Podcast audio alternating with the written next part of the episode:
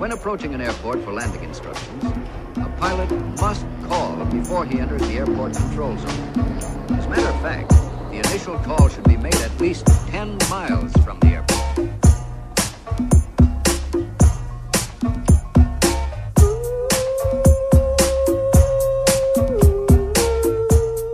Como é que é, maltinho?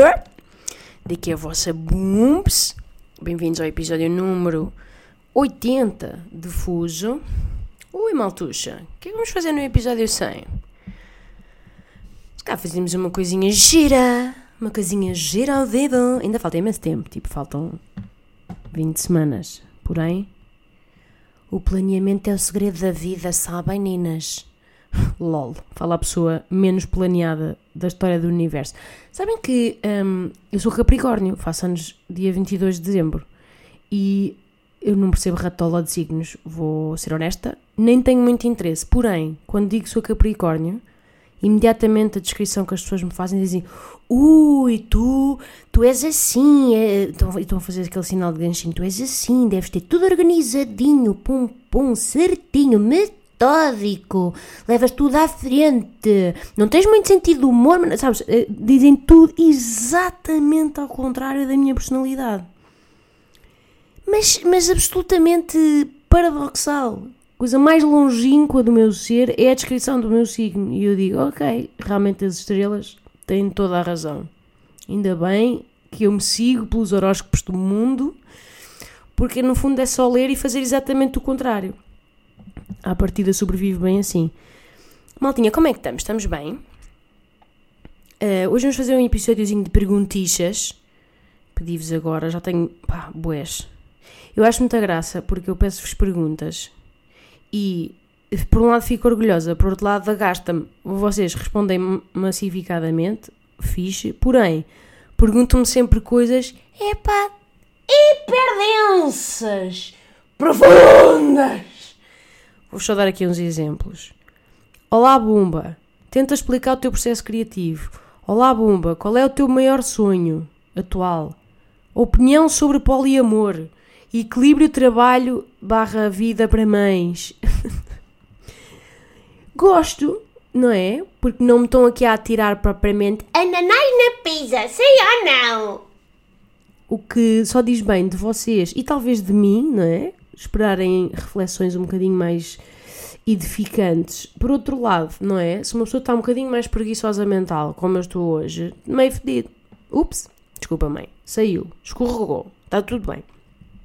Por exemplo, olha aqui o Pedro. Pedro Rezende pergunta: Cocó com banquinho ou sem banquinho? Gosto! Pedro. Para esta segunda-feirinha marota, é o tipo de questões que, que, que me importam. E a resposta é com banquinho. Vou-vos dizer, revolucionou a minha vida o banquinho. Porque, não sei se estão a par, hum, anatomicamente, a cócora é uma posição mais parecida com a maneira como os nossos ancestrais cagavam. A retrete, tal como está, no seu ângulo de 45 graus, não é muito bom, digamos, para humanos. E então, desde então que, desde que vi um episódio, não sei se se lembram de um episódio do Shark Tank, uh, de uma senhora que depois ficou milionária barra bilionária, que lançou um produto revolucionário, foi o primeiro da sua gama de banquinhos para retrete, para cagarem, que se chamava Squatty Potty. Porquê que eu fiquei fascinada? Porque eles depois fizeram um anúncio Ai, vocês têm que pesquisar isto. É um clássico, agora se calhar o humor já está um bocadinho obsoleto, mas era um anúncio com um príncipe e um unicórnio a fazer cocó arco-íris e, e o príncipe a explicar o porquê de se usar um squatty potty, que é como se chama este produto.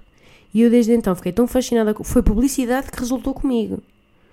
Um, depois de ver este anúncio, eu adquiri o meu squatty potty e desde então que, portanto, evacuo numa espécie de cócora muito agradável. E vou-vos dizer que não me arrependo e sempre que tenho que viajar ou ir para um hotel, fico um pouco testinha. Às vezes até arranjo qualquer coisa para apoiar o pezinho. Para ficar numa posição mais de cócoras. Se isto foi tipo excesso de informação nos primeiros 5 minutos de podcast, foi, claramente. Mas já sabem tudo o que concerne escatologia e hábitos de flora intestinal é aqui. É aqui que temos o nosso fórum. Entendem? Para mim é importante. Portanto, cocó com um banquinho. Obrigado por teres perguntado, Pedro. Pedro Rezende. Eh, já vou ao poliamor, está bem? Foi a primeira perguntinha de todas. Portanto, estava a Débora, basicamente eu disse perguntas e ela, poliamor, poliamor, poliamor, poliamor, poliamor. Os primeiros segundos. Acho um tema hiper interessante. Já lá vou, está bem? Uh, Deixa-me só ir um bocadinho para a linha de banquinhos de cocó mais uma ou duas vezes, só para. tal, tal, tal. Estás a ver? O que tens a dizer sobre o medo de morrer? Diz aqui o Pedro. Pergunta ao Pedro. Sim. Qual é o sentido da vida para Bumba? Olha outra. Leve, leve, uma reflexão que nem, nem é tipo o trabalho de uma vida nem nada. Como é que se combate os preços especulativos do mercado imobiliário? Se este episódio podia ser só eu a ler as vossas perguntas e a sentir-me burra e agastada com elas. Mas gosto muito, a sério. Vocês sabem, e vocês refletem bem em mim. Como está a Noélia? Olha, outra pergunta fácil. A Noélia. É, já, já, não foi bem a Noélia já. Vamos chamar-lhe Josefa. A Josefa foi um borbulhão gigantone que me surgiu exatamente na véspera do meu primeiro suar do bigode da segunda vaga, em Coimbra.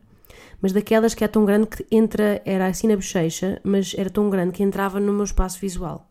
Portanto, eu estive a vê-la, pai, durante 72 horas. Estou a olhar para o mundo, mas na minha lente está uma borbulha enorme com pus.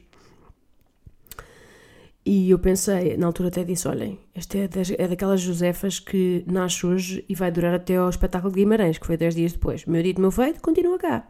Uma pequena marcucha, mas ainda cá está. Estou, infelizmente, agora em pós-parto de Clara, as minhas hormonas já estão, infelizmente, a voltar à sua revolução habitual e estou com a pele um bocado caca. Não é caca, mas já estou com uma borbulhas a voltar e mais não sei o quê. Enfim, isto não é de facto muito interessante, mas fico só um bocado triste porque tive um momento. É o que se diz na gravidez, acho que pode dar para os dois lados. E no meu caso, ui, mal tinha, tinha uma, pele, uma pelucha, basicamente tinha a pele da Clara. Tinha a pele da Clara e tinha um, um, um cabelo frondoso que, que depois fui estudar e é fascinante. Parece que o cabelo durante a gravidez não cai. Tipo, a queda hiberna. Portanto, ficamos com o cabelo. Se o normal, imaginem, é caírem 200 cabelos por dia numa situação normal durante a vida, durante a gravidez não, nenhum desses cai. Portanto, imaginem, é 200 cabelos vezes 9 meses. Olhem o excesso de cabelo que aqui está. Pronto. Mas agora, depois, depois do pós-parto, é uma pessoa de facto fica um caco não só não dorme, como a pele fica num cocó, o cabelo cai, enfim. Não vou fazer esta apologia de tristeza, por causa houve uma das perguntas. Ah, exato, está aqui, olha, o André Ferreira diz assim: Olha, gosto muito do teu trabalho, mas parece que estás sempre de mau humor. um caso discordo, André. Vocês acham isso? Quer dizer, não, se estás a perguntar-me um, com base naquela pequena fatia do meu mundo que é o Instagram, um, posso dizer desde já que não é representativo. Agora também não vou ser o registro de Instagramer de fazer um sorriso que não apetece para ficar bem na foticha. Portanto, se calhar é um bocado por aí. Para além de que muitas das coisas que faço no Instagram, agora nomeadamente este, estes os desportos que tive a fazer, os desportos que tive a fazer com a Samsung, eh, não vou mentir, gostava um bocadinho do meu, porque a menina não estava em forma, então nem sequer tinha que me esforçar para parecer hum, agradada, sabem? Estava sempre um bocado em esforço. E isso sai-me naturalmente. Eu acho que sou uma pessoa alegre e sorridente, mas não estou sempre com aquela carinha de descanso de espantalho alegre. Não é a minha cara normal. Portanto, se calhar é por aí. André, mas está tudo bem. Não estou de mau humor. Um, aliás, estou agora a fazer um sorrisinho para ti. Cidade portuguesa em que melhor te acolheram do suar do bigode. Um, epá, isto é um bocado duro, malta. Estão-me a obrigar a escolher entre os filhos preferidos. É assim, vou ter que dizer uma coisa: o público do Norte. Portanto, agora Guimarães. Eu adorei, eu adorei também o público de Coimbra, onde fui há duas semanas, mas no Norte, não sei se é uma, é uma questão quase de. É um riso desbragado que eu adoro às vezes sinto que, por exemplo, em Lisboa, um público incrível também, super comigo e muito quentinho, mas as pessoas riem mais baixo. Acho que é só uma questão de volume. Tal como um, uma caralhada é uma vírgula no norte, também é o volume e o riso e a, e a liberdade a exprimir emoções é uma coisa muito nortenha. Portanto, no Porto, em Guimarães, em Braga, ai, é público incrível, se- recebem talvez de forma mais audível e isso sabe sempre bem, porque uma sala inteira a rir é ótimo, uma sala inteira a rir em A, sabem aquela, aquele riso na, na, na vogal lá, tipo. é um. É um ai, sabe, sabe super bem ouvir. E sinto que é, pronto, é uma questão quase cultural. Ahm, no Norte é muito assim, que as pessoas riem. Toda a gente diz isso, todos os humoristas vos vão dizer que o público do Norte tem esta, esta, este quintinho de, de- do riso desbragado. Mas fui muito bem recebida. E não estou agora a dizer isto só para ser eh, politicamente correta, mas fui muito bem recebida em todo o lado. Imaginem, posso dizer-vos que os públicos de, das sessões que fiz à tarde, ah, às, às 19, já fiz duas sessões. É engraçado, ah, as pessoas quando chegam às, às 7, se calhar é como se fosse demasiado cedo, e então, então há uma certa timidez ao início. As pessoas estão tipo, é bom, não é? Acabei de tipo comer um, um scone e beber um chá, e então o mood com que entram para um espetáculo é talvez um bocadinho mais contido. Mas depois também, ui, começam soltinhas depois. Começam a soltar-se. Mas uma pessoa que já, eh, o público já vai às 9 da noite, eu pelo menos senti um bocadinho essa diferença. Às 9 da noite, se calhar já vem meio de um jantar, já está com uma predisposição para rir noctívaga, que talvez seja diferente, não sei bem. Bom, e vou aqui tentar responder agora à pergunta de Débora. Opinião sobre poliamor. Obrigada, Débora. Outra questão também bastante leve e fácil. Não, estou a brincar. Acho muito interessante o tema. Acho, porém, contudo, não obstante, que é muito complexo e às vezes é isto. Não, não gosto de pensar nas coisas e não sair assim um vómito impulsivo. O que é que eu acho? Acho que na teoria o poliamor enquanto utopia e enquanto teoria até podia ser bonito. Ou seja, acho que a ideia de, de nos desapegarmos da ideia de posse que existe num compromisso, quer queiramos, quer não, e de exclusividade, e de não depositarmos às vezes só num- numa só pessoa, tipo os nossos. Sabem, às vezes isto acontece e é a razão até de, de- de- muitos casamentos e namoros acabarem, é que nós depositamos numa só pessoa uma série de expectativas, que esta pessoa seja quem me dá segurança e com quem eu me rio e com quem eh, eu partilho imenso interesse e que eh, viaja para os mesmos sítios que eu, ouvimos as mesmas músicas, é a pessoa que me dá colo, mas que me desafia, mas que me pica, mas também me seduz, mas também é um bom pai, mas também é não sei quê, eh, mas é misterioso, mas também é super honesto, sabem? Tipo, de repente com base em anos e anos e anos e anos e anos de estereótipos encastrados que levamos às costas, quer queiramos, quer não, depositamos às vezes pá, expectativas completamente irrealistas hum, na pessoa com quem escolhemos ficar. E pronto. E então, quanto mais românticos formos, mais a realidade tediosa nos custa no dia a dia. Estou a falar um bocado em termos gerais, não é? nem estou a falar do meu caso, mas obviamente que isto acho que eu, tenho, eu namoro há 14 anos, acho que já tive que fazer muito trabalho na relação e acho que ele, ele é contínuo e o questionamento é constante e eh, o comodismo é uma armadilha muito fácil, sabem? Acho que o poliamor, enquanto solução para, por exemplo, abrir a relação. Mas vamos imaginar isto. Eu não sei se isto significa poliamor, mas pronto, vão, vão perceber para onde é que eu vou. Imaginem que um casal tem filhos, já está junto há muito tempo, são amigos, são companheiros, já não há propriamente um tesão louco, já não há da cada um, da cada um, da cada um, mas respeitam-se e adoram-se como amigos, têm um projeto comum que são os seus filhos, querem que tudo funcione, não querem separar a família porque continuam a gostar da companhia um do outro e de partilhar vida, mas já não há, por exemplo, carnalmente, já não existe grande. Pronto.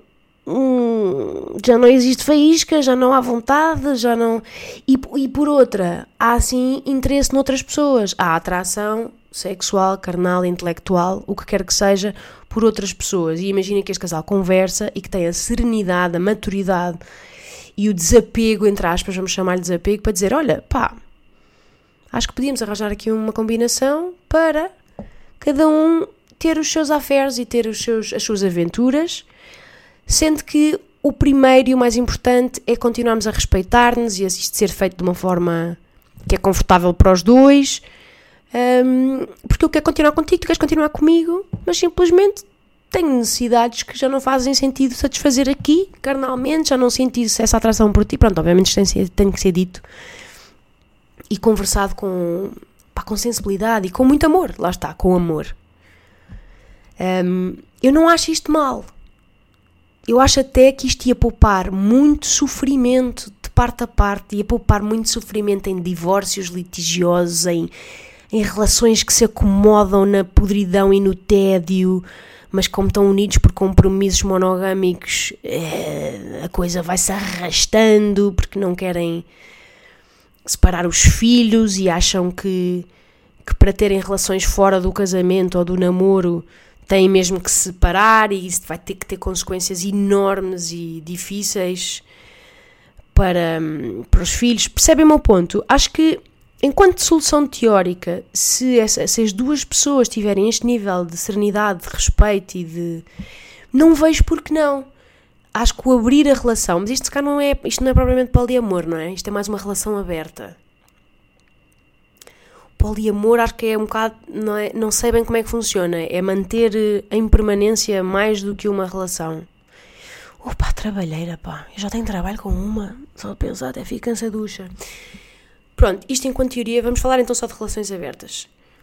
Em teoria, eu acho que faz sentido, principalmente numa fase da vida em que já nos conhecemos, já trabalhámos em nós, já tivemos anos, vamos supor que já tivemos anos de terapia para percebermos que muitas vezes os nossos, a nossa ciumeira, a nossa possessividade para com o outro tem só a ver com inseguranças nossas e com, com, uma, com uma parte quase identitária que é eu, eu defino-me pelo amor que ele me tem.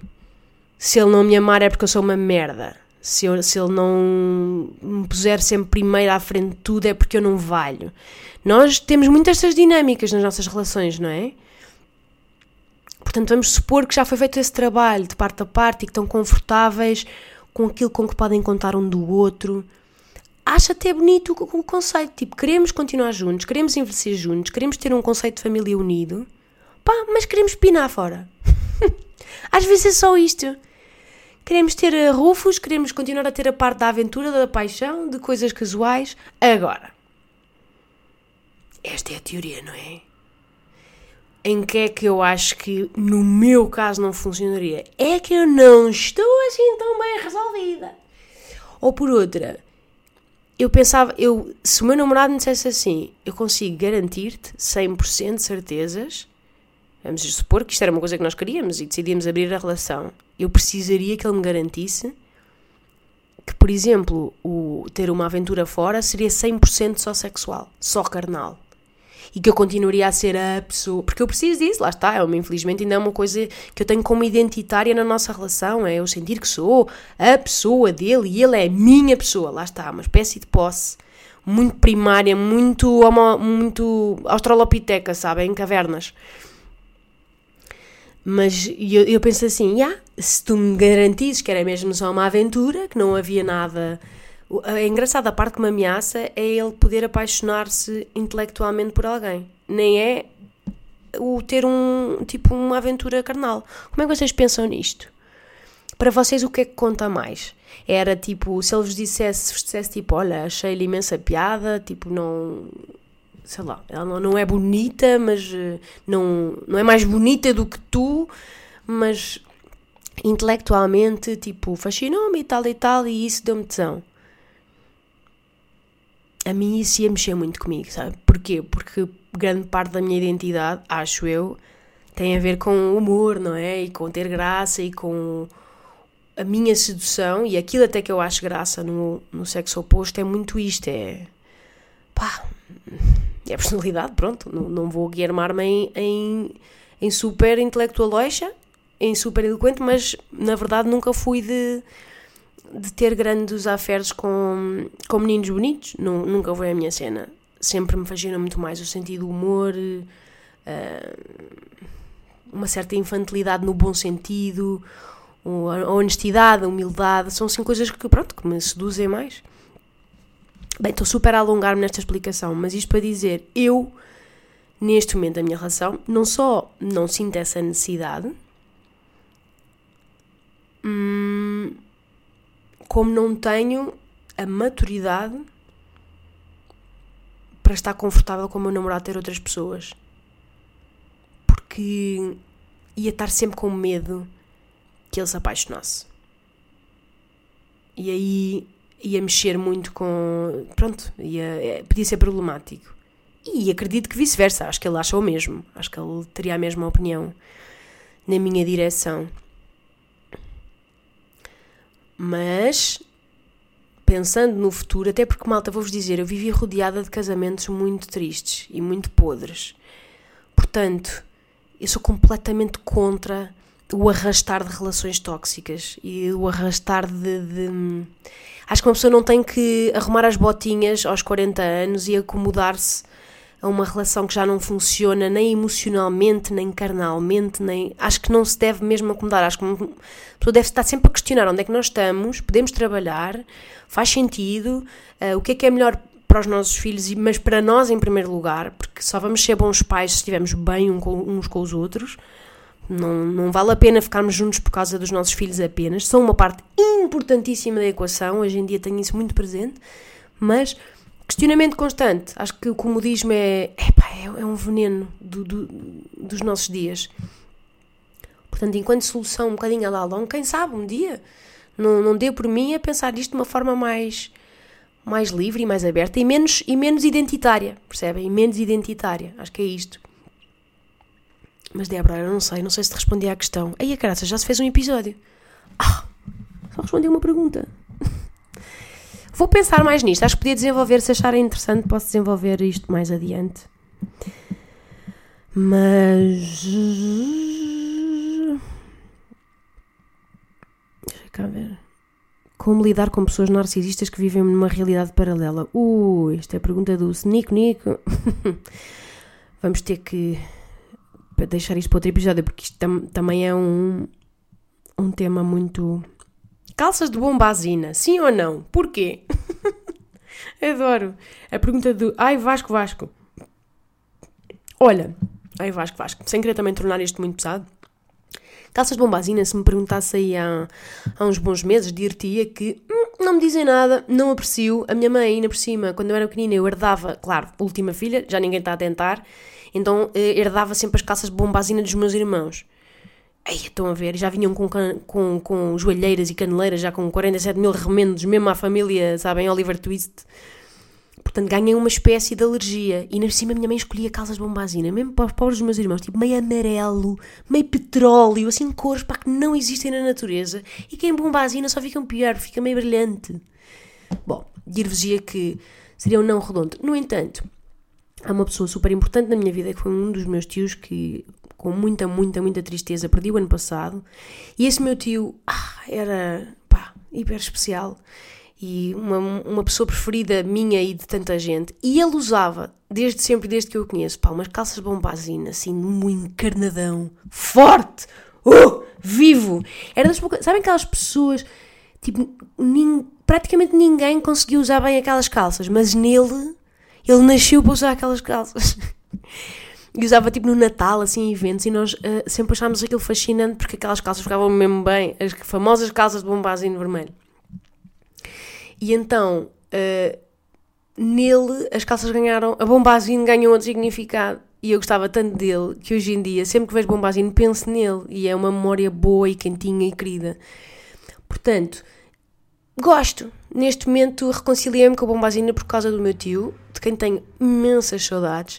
E sempre que eu imagino, imagino com essas calças vestidas, as famosas calças que só ele é que pull off. Estão a ver? Ponham essas calças, sei lá, no Marcelo Rebelo de Souza, sinistro. Ponham essas calças no Rodrigo Santoro, por muito gostoso, sinistro. Não, não, só o meu tio. Só o meu tio é que tem tipo livre trânsito. Ele tinha uma espécie de. Como é que se diz?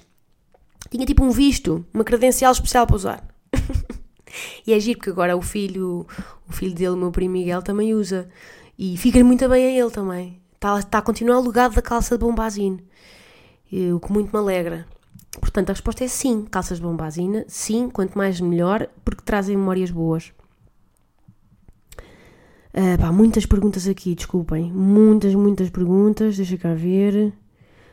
Bumba, de, de onde saíram tantos outfits para o, para o dia da patinagem? Olhem, por acaso foi giro. Porque hum, tenho um, é um amigo de um amigo, que agora também já é quase meu amigo diretamente, muito porreiro, que, que eu quando o conheci, já meio bêbados, foi assim no Arraial, e conheci-o já meio, meio bêbados, e ele disse assim, ah, pô, eu, eu sou vice-campeão de patinagem, e eu, ah, giro.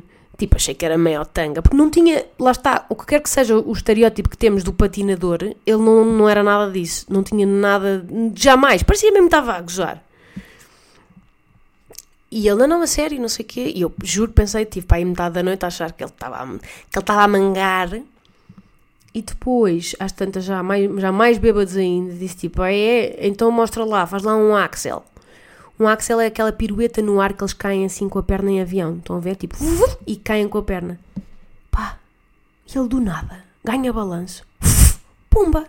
Duas voltas no ar e cai com a perna. Sem patim! Pois achei que ele me falecia ali, porque também ele estava bastante embriagado. Mas ele não só fez isto com o melhor dos equilíbrios, como com a melhor das técnicas. Eu, ah, oh, não acredito. Fascina. Foi tipo das grandes descobertas daquele ano. e foi vice-campeão de patinagem e a família toda dele é de patinadores. É pá, que maravilha!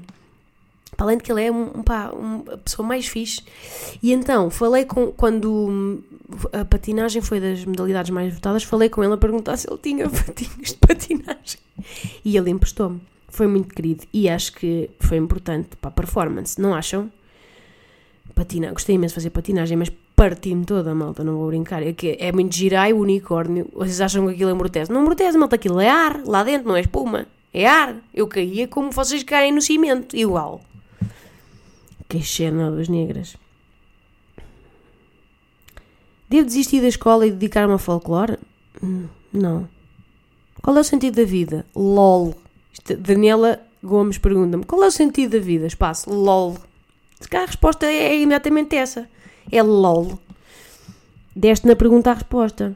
O que faço para o jantar? Pergunta-me a Raquel Marques. Raquel, é assim, eu diria que podes fazer uma sopa de peixe, pegas em um bom tomate, descascas, ferves, pões no refogado, depois trituras, depois pões um bocadinho de óleo de coco, o sumo de uma lima, um bocadinho de pimenta, um bocadinho de cominhos, um bocadinho de açafrão, as coisas que gostares de, em termos de tempero.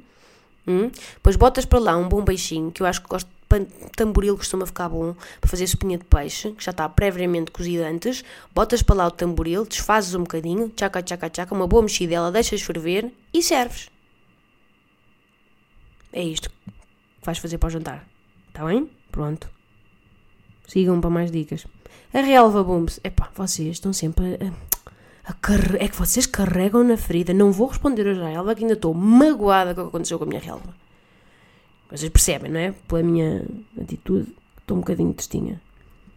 Booms, não ficas chateada quando se referem a mim, eh, quando se referem a ti como mãe? É que eu tenho pensamentos homicidas, pois uh, concordo. é, é giro, uma pessoa deixa de ter nome. Concordo contigo. Uh, o que acontece? Eu ainda estou naquela fase em que as pessoas dizem a, a mãe vai querer não sei o quê e eu olho para trás a ver quem é que está, com quem é que elas vão falar. Quem? Mãe? Tipo, ainda não, sabem? Ainda não sinto que é para mim. Olho para trás à espera alguém responda. Eu, ai, vou, sou eu. Espera que sou eu. Calma. Sou mãe. Catano. Sou mãe. Deixa cá ver mais. Ai, eu tenho tanta pergunta, pá. Reflexões sobre o Mundial de Qatar. Fica para outro episódio, talvez o próximo. Porque é que tenho que trabalhar com este frio? Eu percebo. Eu, por mim, já devolveste a ceninha a ceninha do ralo. É pá, não, pá. Não devolvi a cena do ralo. Comprei errado e ainda cá está. Acho que nunca vou devolver porque, sabem, o esforço. Fica gastada só de pensar. E continua a não conseguir lavar bem a louça. É, sabe, é, é, é muito cansativo.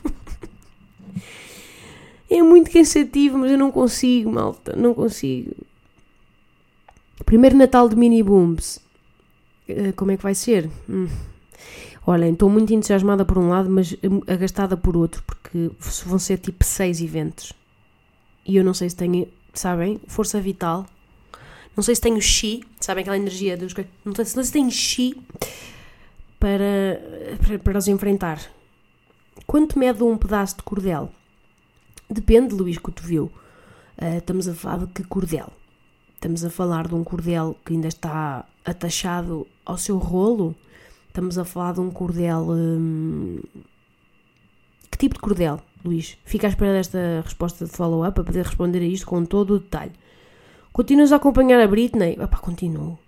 Continuo e. Hum, não sei bem o que achar. Eu, um, o meu guilty pleasure neste momento é ir ver sempre os comentários porque ela está. Hum, é confuso, não é? O que está a passar. Ela, se vocês seguem, ela está sempre meio. Ou, é, está de camisa de noite, que eu não entendo, ou está a rodopiar na casa antiga dela, de onde ela já se mudou supostamente há meses sem fim, portanto está a postar coisas antigas que eu também não percebo. Ou está meio a dizer que adora a irmã, quando sempre disse que odiou a irmã. Estou muito confusa, malta. Muito confusa. Eu acho que ela ou ficou chalupa de vez ou ficou chalupa de vez. Tipo, uh, são um bocado as opções que há. Acho que não há aquela opção de ela não, ela não estar a controlar a conta, sabem? Ai, adoro. Pois as pessoas fazem imensas teorias. Ai, é o pai que controla. Quem és tu? Deixa a Britney alone. Eu acho que a Britney já está left alone, pips. Acho só que ela alone. Hum, pá, fritou um bocado. Coitada. Sigo com muito interesse ainda Britney. E. E gosto imenso de ver os comentários.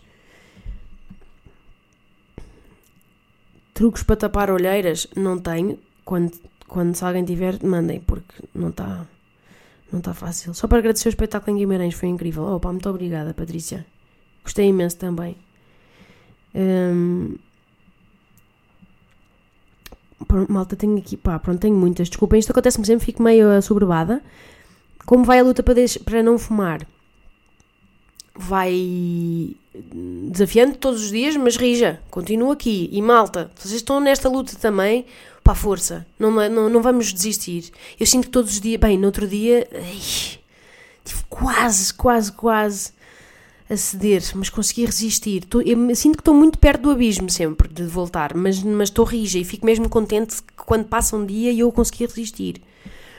Será que as vacas tossem? Perguntava uma falda. Hum, eu acho que o mugir é tosse. Sim, portanto a resposta é sim, sem dúvida. Mariana, também abomino fazer exercício físico. Achas que, achas que nascemos avariadas? Não, uh, Di Veiga, acho que nós é que nascemos certas. Mais, porquê é que os cães bebés comem cocó? Uh, Eu acho que os cães. Uh, Maduna, obrigada pela tua pergunta. Super pertinente. Acho que os cães bebés comem cocó porque têm um sistema digestivo muito pobrezinho e então não digerem, então a comida sai. O cocó sai com pepitas de comida verdadeira e eles. Hum, quer esta comidinha nova e comem de novo. E é um ciclo sem fim. Última pergunta. Uh, uh, Oi, oi, Booms, o que é que a Mini Booms queria. O que é que a Mini Booms queria ser quando fosse grande? Ah, o que é que eu queria ser quando fosse grande? Uh, é para tanta coisa. Quis ser advogada, quis ser bailarina, quis ser. Hum, basicamente dependia um bocado da série televisiva que estava a ver no momento, percebem? Era este nível de, de variação. Bom, mas estamos no México e aqui são 8am, 7 horas de diferença. Fuso! Yeah! Living out paradise! Completamente. Fico mesmo contente.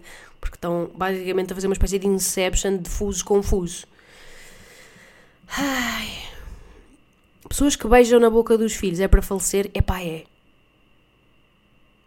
É. A resposta é sim, é. Ambos, não estou a brincar.